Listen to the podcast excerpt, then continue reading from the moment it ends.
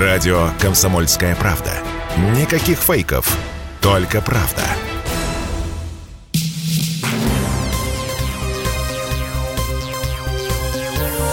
Темы дня.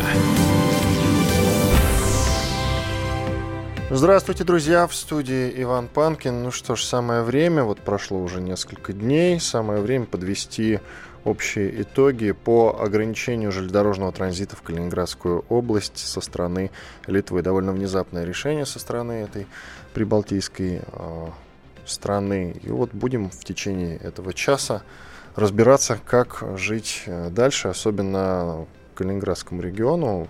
Ну вот сейчас э, свяжемся, например, с моим коллегой Михаилом Яновским, редактором «Комсомольской правды» в Калининграде. Михаил, здравствуйте. Добрый вечер. Я для слушателей коротко скажу, что речь идет в основном о продуктах из железа и стали, о некоторых товарах, которые, среди прочих, разумеется, приносят прибыль в российский бюджет. Икра, алкоголь, удобрения, лес, товары из дерева, стеклотара, уголь. Его, кстати, транспортировка и импорт э, запрещены, но запрет должен был вступить в силу только 10 августа.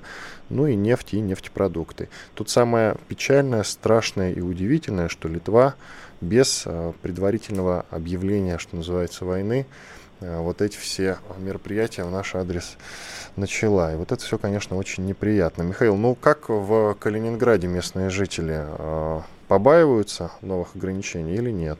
Вот вы как местный житель скажите, пожалуйста. Да, но я все-таки, наверное, не совсем типичный местный, житель, местный житель, потому что я еще и журналист, да, я все-таки внутри как бы темы.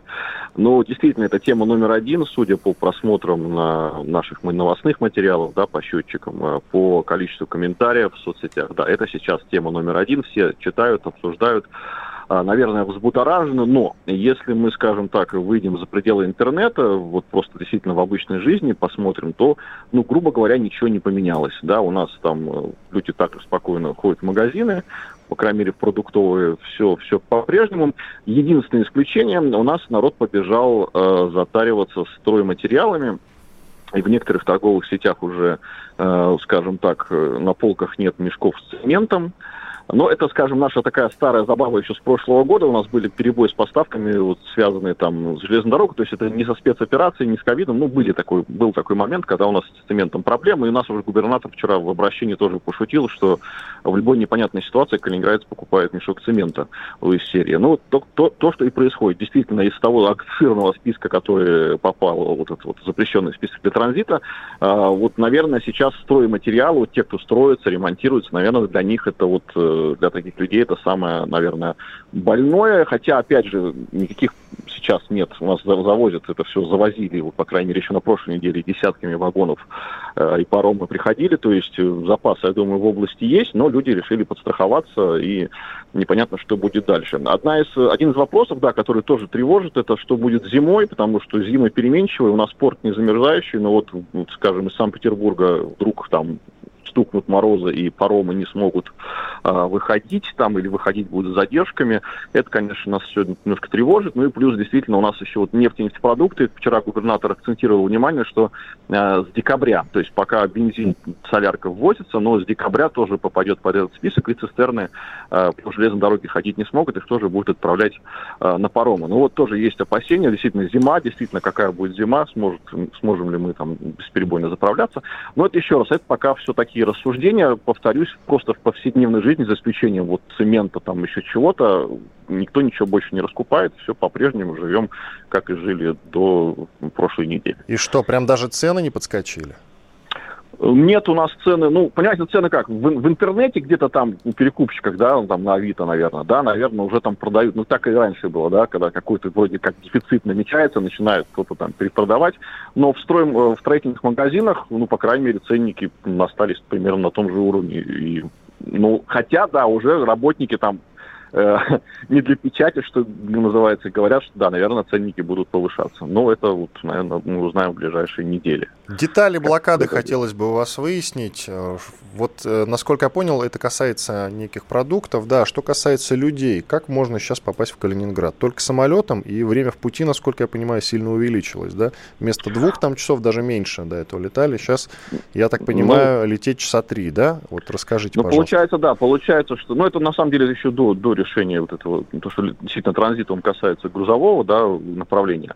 По транспортному сообщению ничего не поменялось, вот, наверное, с, да, с момента спецоперации, когда у нас внешнеполитическая обстановка обострилась и закрыли нам небо над Прибалтикой. Летаем теперь в Калининградскую область только через Санкт-Петербург, то есть из Москвы, да, из любого города, с которым у нас есть сообщение. У нас довольно много городов, кстати.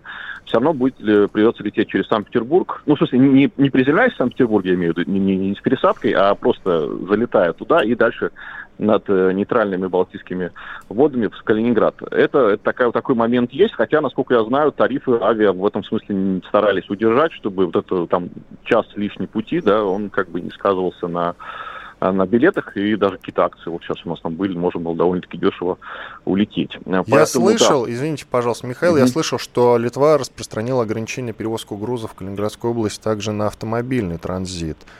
Да, да, да, сегодня мы тоже это услышали, но с этим, да, действительно проблем, потому что, я так понимаю, там сотни фур, которые уже выехали загруженные, сейчас их там в Беларуси разворачивают, и вот они смогут ли оперативно Питере перегрузиться на паромы.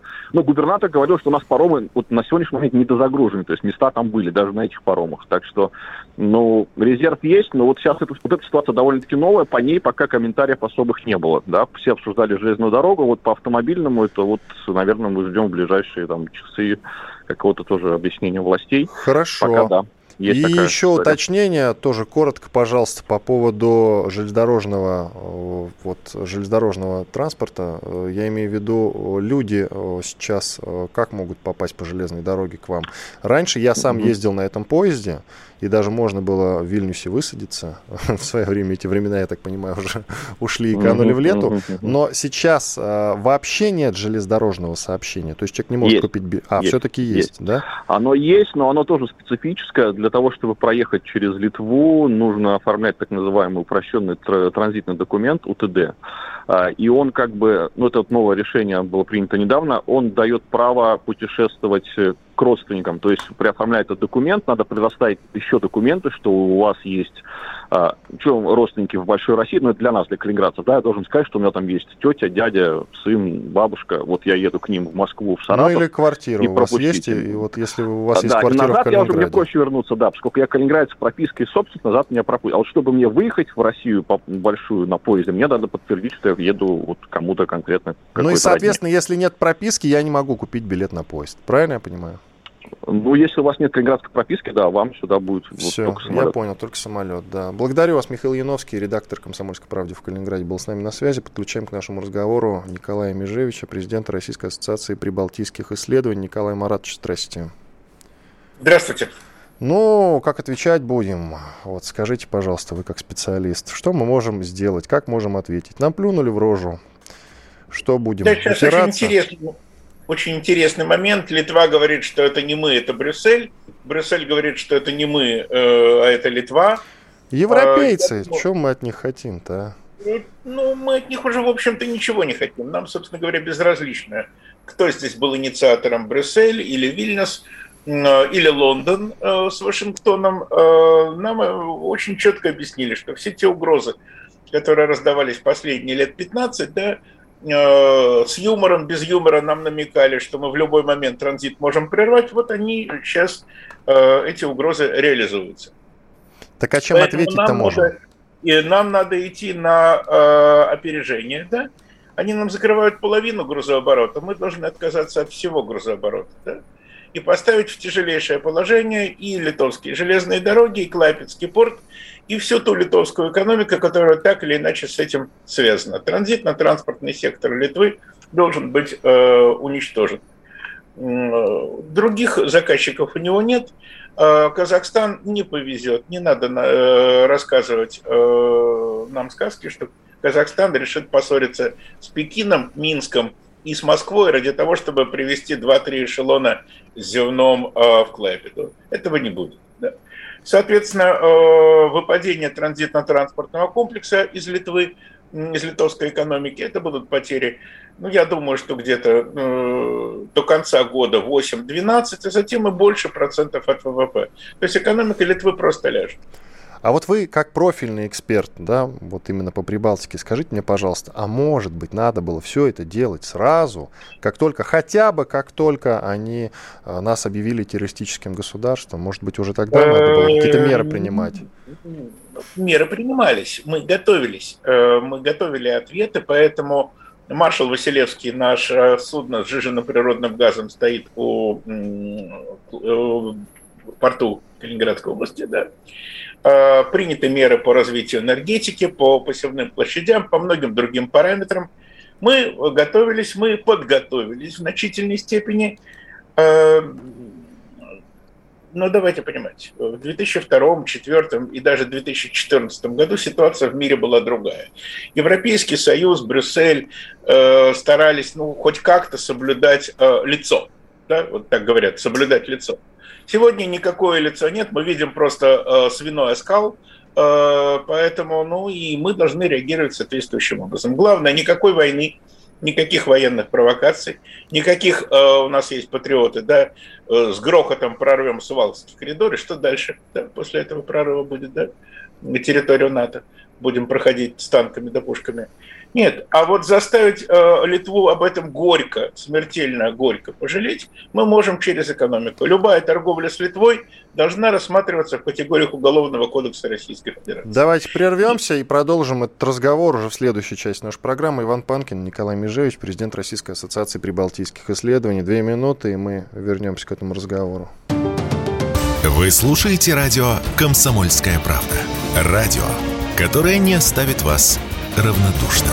И это вселяет, честно признаться, такую не пропагандистскую, а человеческую очень уверенность, что все будет хорошо, не без проблем и сложностей, но будет. Темы дня. Итак, Иван Панкин в студии радио «Комсомольская правда». Мы продолжаем обсуждать, чем ответить Россия на блокаду Калининграда. В, по скайпу на связи Николай Межевич, президент Российской ассоциации прибалтийских исследований. Николай Маратович, вот вы говорили, что любая торговля теперь должна а, с Литвой, я имею в виду, рассматриваться вот в рамках Уголовного кодекса. Но если международное право бессильно, ну что мы можем противопоставить в рамках своего Уголовного кодекса? Мы можем просто перестать торговать с Литвой. И как только Литва поймет степень своей зависимости от России и от Белоруссии, я думаю, что наш добрый друг, президент Республики Беларусь Александр Григорьевич Лукашенко нам поможет, а наши китайские друзья, с которыми литовцы поссорились еще полгода назад, тоже не откажут нас поддержать. Вот тогда э, в Литве будет совсем не смешно. Что касается международного права, международного права, подчеркиваю, торговать или не торговать – это суверенное право той или иной страны со времен возникновения первых разговоров о международном праве. Вот воевать – это немножко иная ситуация. А вот торговать – хотим – торгуем, хотим – нет. Как сказал Антон Алиханов, губернатор Калининградской области, вообще-то Прибалтика, когда вступала в ЕС, дала обязательство сохранить коридор. Это грубое нарушение, и мы готовим предложение да. по ответным мерам грубое нарушение, но вот оно, тем не менее, со стороны Евросоюза да. Приведено в боевую готовность, что называется. А следующие прибалтийские государства нечто подобное сейчас не могут отчебучить наш адрес? Планируют, уже планируют, активно обсуждается на уровне трех министерств иностранных дел э, подобные шаги. Но э, дорогу в Калининград перекрывает только Литва. Ситуация с Латвией и с Эстонией, она немножко другая. Но э, реакция наша должна быть абсолютно одинаковой. Любая торговля с Эстонией, Латвией, Литвой сразу статья измена Родине. Да? Ну, а в зависимости от объема торговли, объем, так сказать, наказания. Ну, не бывает сейчас промежуточных рецептов. Ух, очень хочется быть добрым, белым и пушистым, но не получается. Очень эти много. Люди понимают, очень, эти люди понимают только силу они могли бы быть другими, если бы и мы были настойчивы 25, 24, 30 лет назад. Но не получилось, было не так. Очень много говорят о том, что у нас общие энергосети, и мы можем их от этих энергосетей отключить. Вот об этом расскажите. Действительно так, как, как это работает, да, как есть, устроено? Да, у нас есть БРЭЛ, э, кольцо, Беларусь, э, Россия, Эстония, Латвия, Литва. Это кольцо, безусловно, выгодно э, нашим прибалтам, у них недостаток э, генерирующих мощностей, а у нас, а теперь уже и у белорусов есть атомная энергетика, э, но э, если они сами уже на протяжении последних трех лет говорят, что мы не хотим ваши злые э, электроны принимать, потому что это электроны тоталитаризма, то я думаю, что мы им должны пойти навстречу и вообще ничего от них не просить. Да? То есть мы не продаем вам больше ничего. Ни литра бензина, ни киловатт-часа электроэнергии, вообще ничего. И наш МИД должен, на мой взгляд, четко заявить, что поездки наших туристов в Эстонию, Латвию и Литвы, Литву – это то же самое, что поездки в Папуа-Новую Гвинею и Южный Судан. Может быть, вернетесь целиком, а может быть, ну если цинк найдут, в цинковом гробу. Тем более это, в общем, близко к действительности. Николай Маратович, давайте послушаем мою коллегу Дину Карпицкую, корреспондент «Комсомольской правды». Она едет на машине к белорусско-литовской границе. Раньше дальнобойщики стояли там по несколько... Э, обычно они стояли там часа по два-три, но вот с объявлением Литвой блокады транзита в Калининград ситуация изменилась. И вот Дина расскажет, как там обстоит дело сейчас. Слушаем. Я действительно оказалась на границе Беларуси и Литвы, где сейчас обстановка такая очень напряженная. Больше тысячи фур стоят в очереди на прохождение границы литовской. Эта цифра мною не придумана и не наутрирована. Это просто вот голый факт из компьютера, потому что всех, кто подъезжает к границе, ставят в электронную очередь. Дальнобойщики, понимая прекрасно, что их ждет, уже достали там весь свой скарб нехитрый, сидят на травке, шашлыки жарить там нельзя, естественно, в приграничной зоне, но, может быть, что-то выпить там, как-то скоротать время, чем они занимаются, занимаются армрестлингом, то, что я видела, выпивают. Там в этой приграничной зоне нет никакой инфраструктуры, нет ни гостиницы, ни душа. Единственное, что небольшое кафе, которое всегда э, заполнено людьми, еда там недорогая, так что, в принципе, да, поесть доступно, но все равно, как считают вот мужчины, дальнобойщики, ждать не меньше трех дней, а то и больше, потому что подобные заторы связанные с проведением учений на границе Белоруссии и России, были уже в феврале. И тогда был рекорд 18 дней ожидания. Что будет сейчас, непонятно, потому что тот запрет на транзит товаров в Калининградскую область, он только вступил в силу, можно сказать. Сотрудники таможенных служб Белоруссии всем объясняют очень так терпеливо, э, в чем дело, что у них совместная работа с литовскими коллегами, и там из Литвы, когда приходит сообщение, что высылай еще там две машины, тогда они высылают, то есть они ничего не могут сделать в этой ситуации, кроме того, как все это вот растолковывать и как-то успокаивать людей. Дина Карпицкая, спецкор «Комсомольской правды». Николай Маратович, а что, что касается в этой э, ситуации стороны, делать?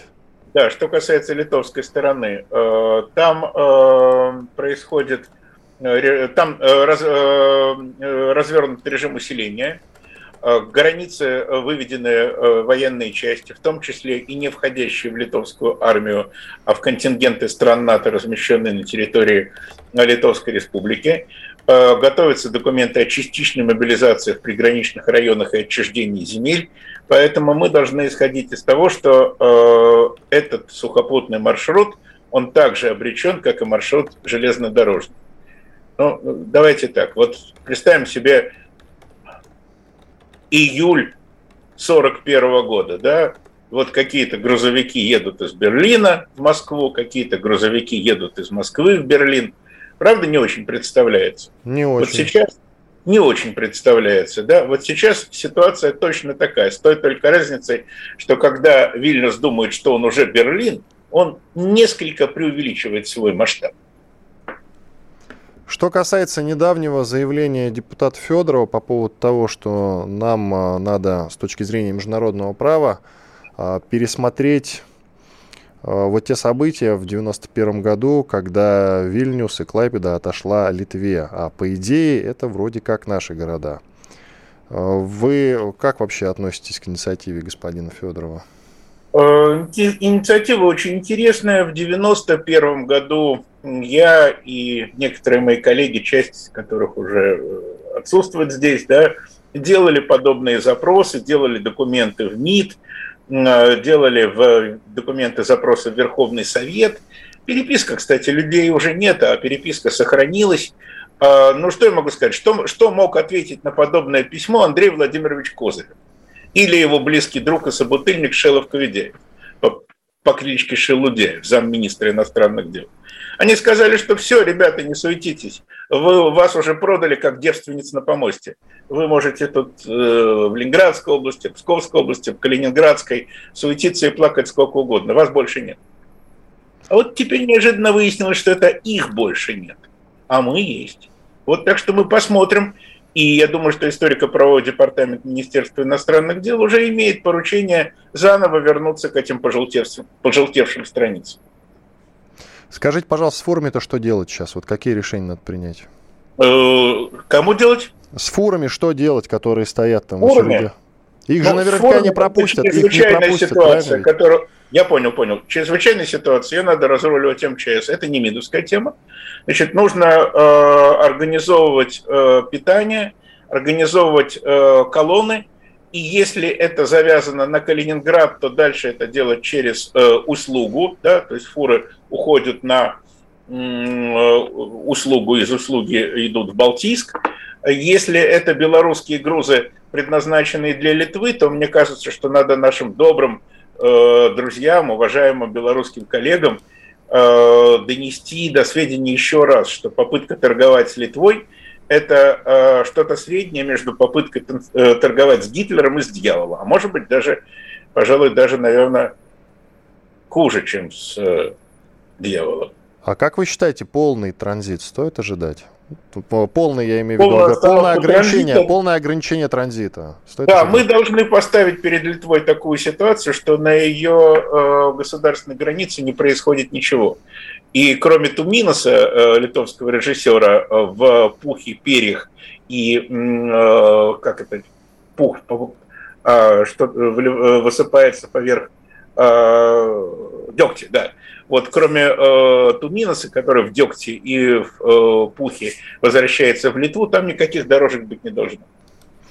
Хорошо, мы с вами немножко э, заговорили про войну в начале, да, а вот Мария Захарова, кстати, официальный представитель МИД, э, среди прочего сказала, вот есть видео в интернете, где вот в самом конце она говорит, что э, если, если, если, если значит, транзит между Калининградской областью и остальной территорией Российской Федерации через Литву не будет восстановлен в полном объеме, то Россия оставляет собой право на действия по защите своих национальных интересов. У нас меньше минут до конца части. Что значит эта фраза, как вы считаете? Госпожа вы... Захарова сказала ровно то, что она обязана была сказать, спасибо ей. А если не будет восстановлен в полном объеме, значит, мы его можем прекратить и перейти к другим мерам, экономическому принуждению. Ну, а военные сюжеты, я хотел бы отметить, это за пределами МИДа и госпожи Захаровой. Там другие люди в других погонах. Спасибо большое, Николай Межевич, президент Российской ассоциации прибалтийских исследований. Я Иван Панкин. Сейчас сделаем небольшой четырехминутный перерыв. После этого продолжим. К нам еще подключится Павел Иванкин, президент Национального исследовательского центра перевозок и инфраструктуры, и поддержит нас в этом разговоре. Будем дальше разбираться, что нам делать с Литвой, как ей отвечать. Ох уж эта экономика 2022 года. У нас накопилось к ней очень много вопросов. Какой валюте хранить сбережения? Что будет с рублем через полгода? Почему доллар падает, а цены растут? Какими банковскими вкладами стоит воспользоваться? Есть ли будущее у криптовалюты в России? Ответы знают экономический обозреватель «Комсомольской правды» Евгений Беляков и главный редактор портала «Мои финансы РФ» Надежда Грошева. Слушайте каждую среду в 19.00 по московскому времени программу «Не лишние деньги». Всегда интересно, когда не просто неумозрительные какие-то деньги, да, а когда вот прям вот они есть. Вообще лучше, когда деньги есть. Темы дня. Иван Панкин в студии радио «Комсомольская правда». Мы продолжаем обсуждать ограничения со стороны Литвы железнодорожного транзита в Калининградскую область. Примерно половина грузов, которые подпадают под антироссийские санкции, есть, теперь пропускаться через литовскую территорию не будут. Они уже не пропускаются. Это решение принято Литвой совершенно внезапно, без объявления войны, что называется.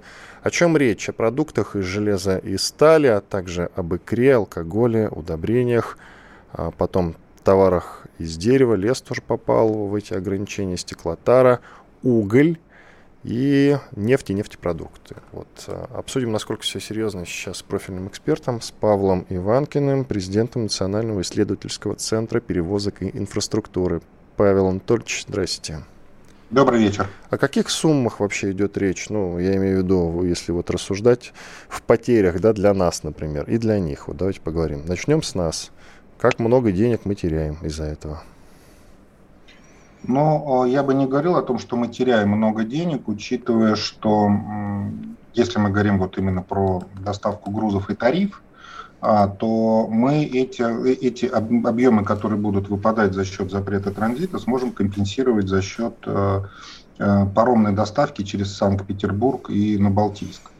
А, с учетом того, что, скажем так, объемы этих перевозок сегодня немного отстают от того, что мы могли поставить по железной дороге, а, то, наверное, там про тот же, вот в цифрах, если говорить, да, вот про объем, мы где-то потеряем, наверное, до конца года где-то половину от того объема, который мы сегодня транспортируем по железной дороге.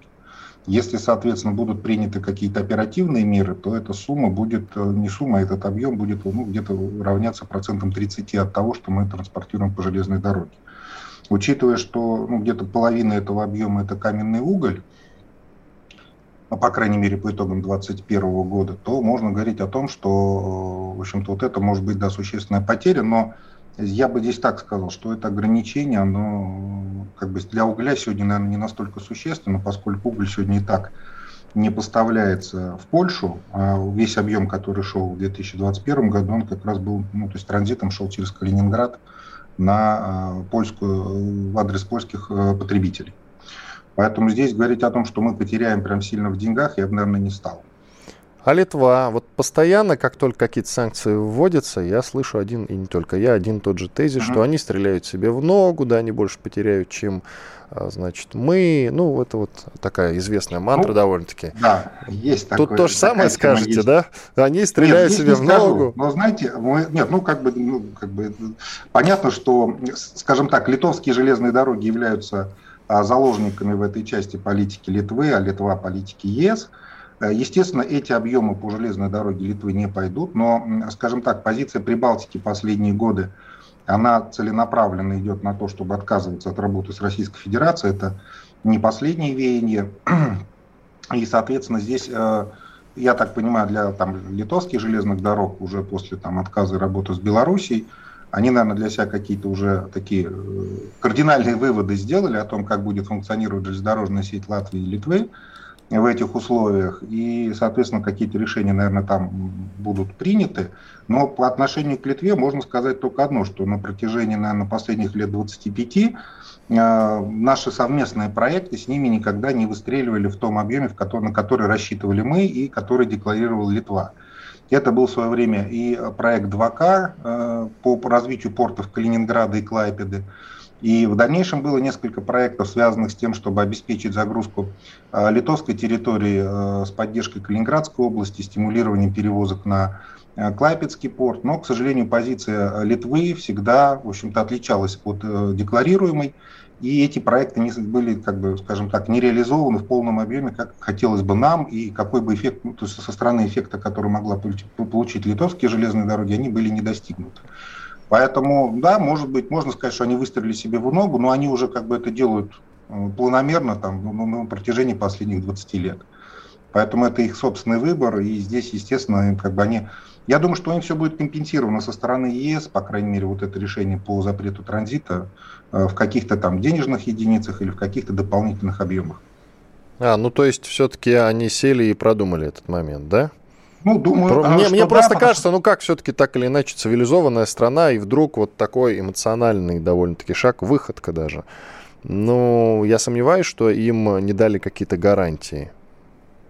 Я думаю, что они, по крайней мере, что-то получили. Либо финансовую гарантию, что будут дополнительные дотации на содержание литовских железных дорог для с целью сохранения там, персонала, либо какие-то, там, я не знаю, придуманы могут быть объемы перевозок там, на, на Прибалтику со стороны Европы.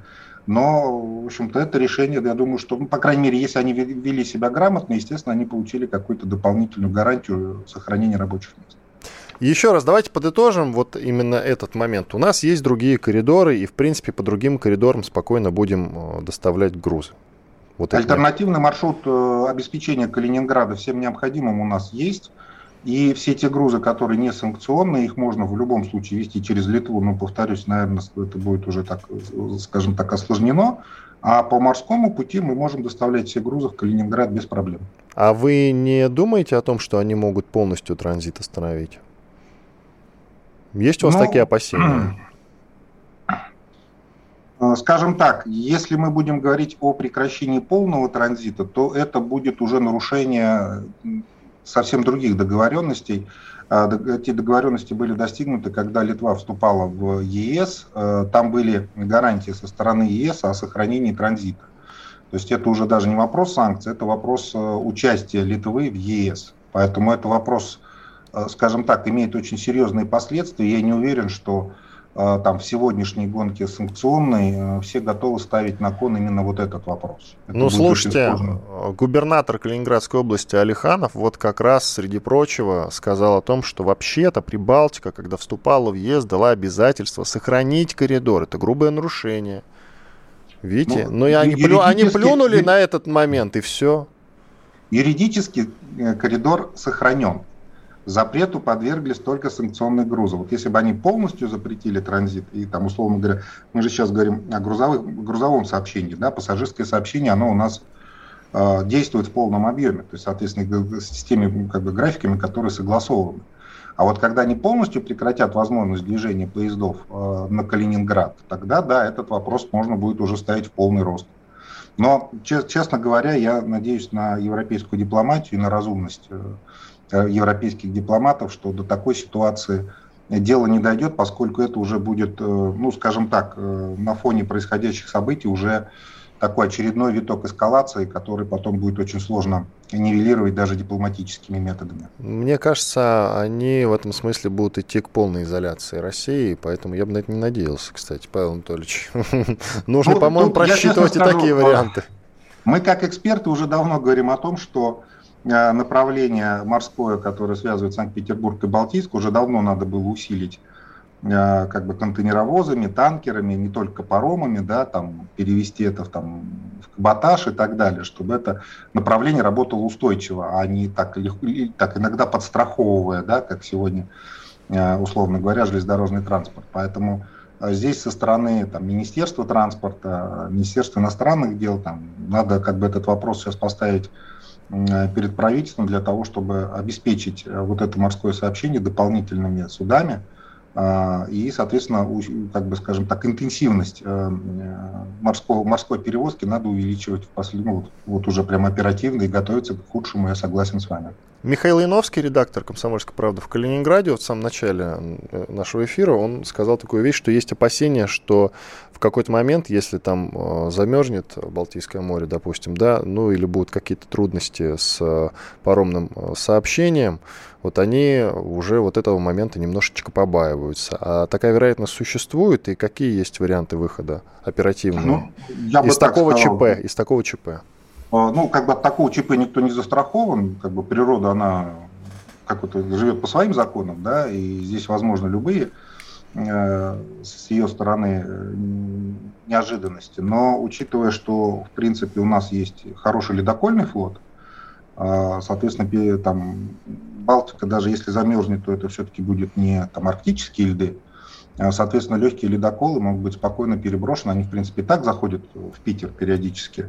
Соответственно, с Мурманска могут быть спокойно передислоцированы в Балтику для того, чтобы обеспечить проход там, судов и паромов и беспрепятственного сообщения с Калининградом. Павел Анатольевич, ну вы же не только вот эксперт, да, президент Национального исследовательского центра перевозок и инфраструктуры, вы еще и гражданин России. Вот я общался в первые две части нашего эфира с Николаем Межевичем, президентом Российской ассоциации прибалтийских исследований, и мы с ним рассуждали на тему, а может быть вообще стоит э, любую торговлю с Литвой остановить, любые перевозки, вообще, все, не существует для нас Литвы, нет ее. Ну, э, как бы такой вариант тоже рассматривается, и понятно, что как вариант, его как бы не то, что вариант, да, как один из эм, сценариев развития событий его можно рассматривать. А, я бы, наверное, так сказал, что, наверное, если мы такое, такое решение примем, эм, но от этого больше, опять же, пострадает Литва, нежели мы. То есть сегодня в нашем, э, скажем так, э, для, как если говорить, как гражданин России, да, я вот не вижу на прилавках наших магазинов что-то такое вот литовское, прям, чтобы я понимал, что это вот там, да, я без этого жить не смогу, условно говоря, да, я, в принципе, вообще продуктов Литвы сегодня не очень много вижу на прилавках. 20 секунд. Вот. А если мы говорим о том, что э, есть некий торговый оборот между Калининградом и Литвой, то мне кажется, что если мы даже откажемся от взаимодействия, ну, полных, скажем так, торговых отношений с Литвой, а, то тот э, набор, скажем так, который мы получаем от Литвы в Калининграде, а, я в думаю, общем, переживем. Вынужден переживем. вас прервать. Да, Павел Иванкин, президент Национального исследовательского центра перевозок и инфраструктуры. Радио «Комсомольская правда». Мы быстрее телеграм-каналов. Темы дня. Иван Панкин в студии радио «Комсомольская правда». На связи со мной Павел Иванкин, президент Национального исследовательского центра перевозок и инфраструктуры. Мы, в принципе, разбираем козни Литвы. Я напомню, что Литва ограничила железнодорожный транзит в Калининградскую область. Не весь, но процентов на 50 примерно, что довольно неприятно. А главное, она это сделала внезапно. Еще немного, э, Павел Анатольевич, по поводу, кстати, вот вы договорились, вы говорили про продукты, да, и не видите на прилавках никаких интересных продуктов страны Литвы. Но говорят, у них молочка хорошая, правда, я тоже не видел ее на российских прилавках. Ну, а это на самом деле интересная вещь, потому что вся молочка, которая была и которая нам известна, как бы с давних времен, а, и когда Литва вступила в ЕС, в принципе, большинство предприятий было закрыто, и Литва обязана была закупать молочную продукцию из Европы. Поэтому мы этой молочки-то, в принципе, и не видим на наших прилавках. А, Павел Анатольевич, еще такой вопрос. Коротко мы с вами этот момент задели, хотелось бы его расширить. Остальные прибалтийские государства, а, стоит ли ждать от них каких-то аналогичных козней сейчас? Теоретически возможно, у нас есть э, транзит э, через Латвию, через рижские порты, но он сегодня практически нулевой, то есть поэтому если даже будут какие-то решения, то скорее всего это будет просто констатация факта того, что уже сейчас этого сообщения нет. Э, то же самое касается Эстонии, но у нас там идут э, в том числе и нефтепродукты. Я не думаю, что там, условно говоря, в сегодняшней ситуации, когда они, в принципе, думают вводить эмбарго, но все-таки стараются забрать какой-то объем нефтепродуктов, я думаю, что в ближайшее время там по Эстонии никаких таких внезапных решений быть не может. Но опять же, да, это мы говорим о, скажем, экономически взвешенных решениях. Политически они могут быть любые. Вот, поэтому по Латвии там уже, в принципе, запрещать нечего. А по Эстонии там остались, по-моему, только нефтепродукты и все. Ну так давайте перестанем как-то подкармливать их, и вообще не будет никакого транзита. Они же больше имеют с этого, чем мы, разве нет? Ну, понимаете, палка в какой-то степени о двух концах, поскольку если мы берем особенно порты, то в основном там э, владеют э, бывшие, так скажем, выходцы из России, э, и всегда была задача в том, чтобы ну, поддерживать русское население в Прибалтике. Но чисто политически мы уже давно идем к тому, чтобы действительно э, эти объемы туда не вывозить. Это было иногда связано с тем, что у нас э, северо-запад был загружен. Сегодня ситуация, соответственно, на северо-западе кардинально изменилась. И, в принципе, и российские железные дороги, и операторы подвижного состава стараются уже в Прибалтику сегодня не ездить. Павел Анатольевич, спасибо вам большое. Павел Иванкин, президент Национального исследовательского центра перевозок и инфраструктуры, был с нами на связи, растолковал все грамотно и довольно понятно. Павел Анатольевич, прощаемся с вами. Подключаем к нашему разговору Дмитрия Суржика, это исполнительный секретарь Ассоциации историков Союзного государства. Дмитрий, здравствуйте. Здравствуйте. Давайте вот историческую часть обсудим. Особенно она стала актуальной после того, как депутат Федоров накануне, правда, не совсем внезапно, после уже признания Литвой России как террористического государства, сделал интересное заявление по поводу того, что вообще-то Вильнюс и Клайпеда принадлежит Литве незаконно. Вообще он принадлежал в большей степени даже РСФСР. Вы сейчас меня поправите, если я что-то неграмотно или неправильно сказал. И мы имеем с точки зрения международного права право вернуть эти два замечательных города Вильнюс и Клайпеду. Что скажете на этот счет? Ну, я скажу на этот счет, что Советский Союз все же передал и Вильнюс, и Клайпеду Литве. И до этого они принадлежали, Клайпеда или Мемельланд принадлежали Германии, а Вильнюс вообще не был территорией Литвы. Он принадлежал так называемое государство Срединная Литва, образовавшееся польскими силами. Такой польский полупротекторат и все межвоенное время Литва возносила свои мольбы к Лиге наций, но Лига наций так ничего не смогла сделать. И все межвоенное время столица э, Литвы находилась в Каунасе.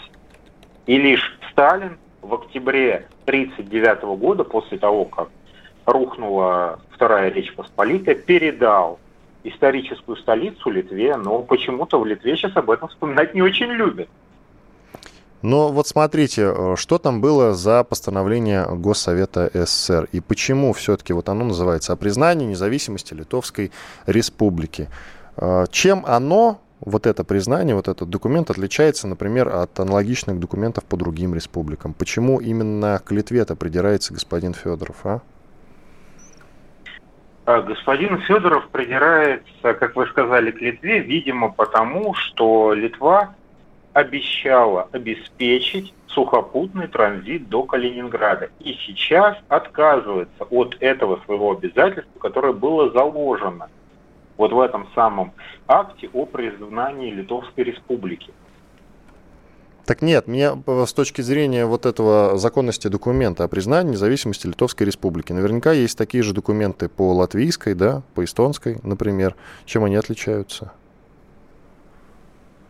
Да, по большому-то счету они все ничем не отличаются. Эти постановления вначале о своем суверенитете, а потом Москвы о признании этого суверенитета выносили советские органы, которые не были на то уполномочены, но это как бы ситуация революционной законности. Здесь уже каждый ворочает свою сторону. А, кстати, почему вот э, Литва, она получила от СССР, с которого вышла в гораздо большем составе, вот э, какие-то отдельно взятые города, причем часть Беларуси, там какой-то город-курорт, да, Друскиникай, например, и еще несколько городов. Почему было принято такое решение? Что это подарили мы им? С какой стати? Там э, такая же история, как и с Крымом, я правильно понимаю? Ну, понимаете, в советское время никто власти находились, я не знаю, мне трудно сказать, наверное, э, в каком-то фантоме, что нет никакого национального вопроса, что все люди братья, и поэтому можно спокойно передавать туда-сюда территории по каким угодно запросам. Все равно это остается внутри одного государства, и эти административные границы ничего не значат. Видимо, исходя из этих решений и передали что же касается с Крымом, то здесь была вполне конкретная партийно-аппаратная борьба. Э, хрущевский клан, Брежневский клан. Хрущев легализовал, скажем так, себя и обеспечил свою победу над старой сталинской гвардией. Кстати, еще момент, э, уточните момент. Насколько я помню, вообще в какой-то момент Вильнюс у Литвы отжали поляки, а вернул Вильнюс Литве товарищ Сталин. Действительно было так? Да, действительно, я об этом рассказывал, что в 2020 году э, обособленный корпус польский выдвинулся в направлению Вильны или Вильнюса. Это войска генерала Желеговского, который якобы поднял мятеж не подчинялся совсем. В Варшаве, однако, сейчас есть э, его переписка с Пилсудским о том, что это будет сепаратная акция, и он устроит такое протогосударство на территории Вильна. И Вильнюс будущий был отдельным вот этим квази-государством с 12 октября 2020 года и где-то примерно до 1939 года, до тех пор, пока Советский Союз не вернул эту территорию от уже разгромленной павшей Польши, не вернул ее Литве. И из рук Советского Союза 25 октября 1939 года Литва получила свою столицу. Дмитрий, а у вас есть ответ, почему тогда такие мощные антисоветские настроения, вот в частности, в, ну я не буду другую Прибалтику тогда брать, берем конкретно Литву. Почему? Раз действительно вот они обязаны Сталину как минимум. А, наверное, потому что Советский Союз сам упустил ситуацию. Понимаете, вся Прибалтика была своеобразным окном в Европу и витриной социализма. И там делались послабления и коренизация также самое проводилась. Сюда заходили иностранные корабли, через них не только шли товары, но и шла литературка пропагандистского националистического характера. Deutsche Welle, американские, голос свободы, э, то есть голос Америки, радио свободы вещали, даже первые, скажем так, свингерские клубы, наркотики, это все там было. Такая вот своя маленькая локальная Европа. Ну и доигрались вот с этим либерализмом, пожалуй. Дмитрий, который начался после Сталина. Мы немножко уже затронули инициативу господина Федорова. Вот у нас минута остается до конца эфира, и хочу коротко уточнить. Господин Федоров сейчас обращается к международному праву. У него, скажите, из этого что-нибудь получится, как вы считаете? Нет, у него из этого ничего не получится. Мне кажется, что это откровенный популизм, потому что все-таки Российская Федерация официально заявила себя правоприемником Советского Союза. И все те административные переустройства, которые сделал Советский Союз, Российская Федерация и признала, и в силу вот этого своего статуса обязана признавать. Спасибо большое. Дмитрий Суржик, исполнительный секретарь Ассоциации историков Союзного государства, был с нами на связи. Ну что ж, наш эфир подошел к концу. В общем, как я понимаю, в принципе, мы разобрали блокаду э, и ее возможные последствия. Ну, посмотрим, что будет дальше. С вами был Иван Панкин. До свидания. Темы дня.